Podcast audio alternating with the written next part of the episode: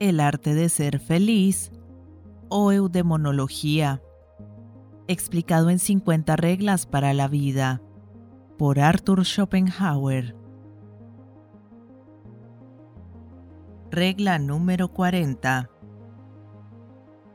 Habitualmente tratamos de serenar el gris del presente especulando sobre posibilidades favorables, y nos inventamos cien esperanzas ilusas que todas ellas están preñadas de una decepción si permanecen incumplidas.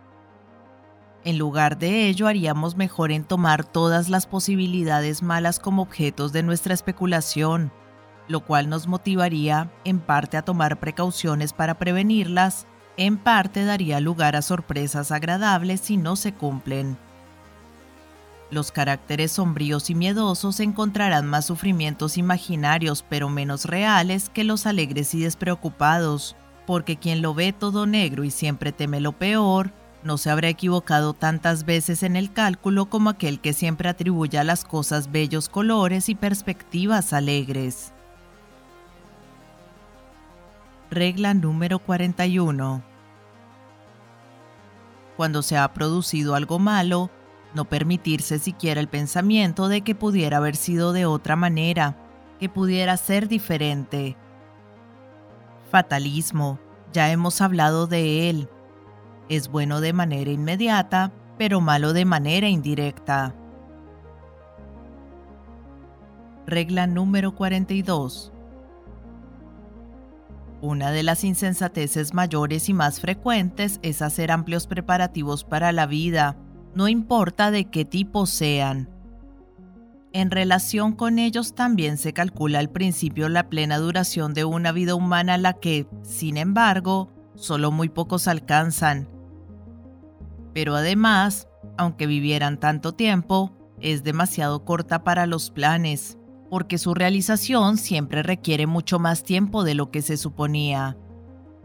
Por añadidura, como todos los asuntos humanos, están expuestos al fracaso y a los obstáculos a tal punto que raras veces se los puede llevar a término. Y si finalmente se ha logrado todo, no se ha tenido en cuenta que el ser humano mismo cambia con los años y que no conserva las mismas capacidades para los esfuerzos ni para disfrutar el propósito que uno ha perseguido trabajando toda su vida, le resulta imposible disfrutarlo en la vejez.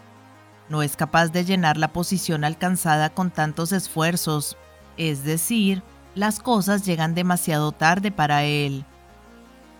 O, a la inversa, él llega demasiado tarde a las cosas si había querido lograr y realizar algo relevante, porque el gusto de la época ha cambiado, la nueva generación no se interesa por ello, otros se han anticipado por caminos más cortos. ¿Por qué esfuerzas a tu espíritu demasiado débil para planes eternos? Horacio, Carmina. El motivo de esta frecuente equivocación es el natural engaño según el cual la vida, vista desde su comienzo, parece infinita, o cuando se mira atrás, desde el final del camino, parece extremadamente breve. Gemelos de teatro. Sin duda, este engaño tiene su lado bueno, porque sin él difícilmente se llegaría a ser jamás algo grande. Regla número 43. Aquel que fue ricamente dotado por la naturaleza, aquí la expresión es adecuada en su sentido más propio, no necesita obtener del exterior nada más que la libertad del ocio para poder disfrutar de su riqueza interior. Si solo consigue este ocio, en el fondo es el más feliz, y esto es tan cierto como el hecho de que el yo nos es infinitamente más próximo que el no yo. Todo lo exterior es y sigue siendo no yo. Únicamente lo interior, la conciencia y su estado son el yo y solo en él se halla nuestro bienestar y malestar. Al margen, estos conceptos de yo y no yo son demasiado imprecisos para la metafísica, porque el yo no es algo simple. Sin embargo, para la eudemonología son suficientes. Regla número 44. la verdad principal de la eudemonología sigue siendo que importa mucho menos lo que se tiene o representa de lo que se es. La mayor fortuna es la personalidad. Goethe, Diván de Oriente y Occidente. En todo y con todo, en realidad, uno disfruta solo de sí mismo.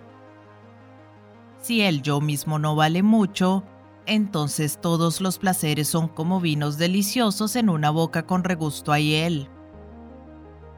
Como los grandes enemigos de la felicidad humana son dos, el dolor y el aburrimiento, la naturaleza también dio a los seres humanos una protección contra ambos, contra el dolor, que mucho más frecuentemente es espiritual que físico, la alegría, y contra el aburrimiento, el espíritu. Sin embargo, ambos no están emparentados, y en los grados más altos probablemente incluso son incompatibles. El genio es pariente de la melancolía. Aristóteles dice que todos los hombres geniales son melancólicos. Cicerón, disputas tusculanas. Y los ánimos muy alegres solo tienen capacidades espirituales superficiales. Por eso, Cuanto mejor una naturaleza está armada contra uno de estos males, tanto peor suele estarlo contra el otro. Ninguna vida puede permanecer del todo libre de aburrimiento y dolor. Ahora bien, significa un favor especial del destino cuando un ser humano se ve principalmente expuesto a aquel de los dos males contra el que la naturaleza le ha armado mejor, o sea, si manda mucho dolor allí donde hay mucha alegría para soportarlo y mucho ocio libre allí donde hay mucho espíritu, pero no a la inversa, porque el espíritu hace sentir el dolor de manera doble y múltiple, y para una mente alegre sin espíritu, la soledad y el ocio sin ocupación son del todo insoportables.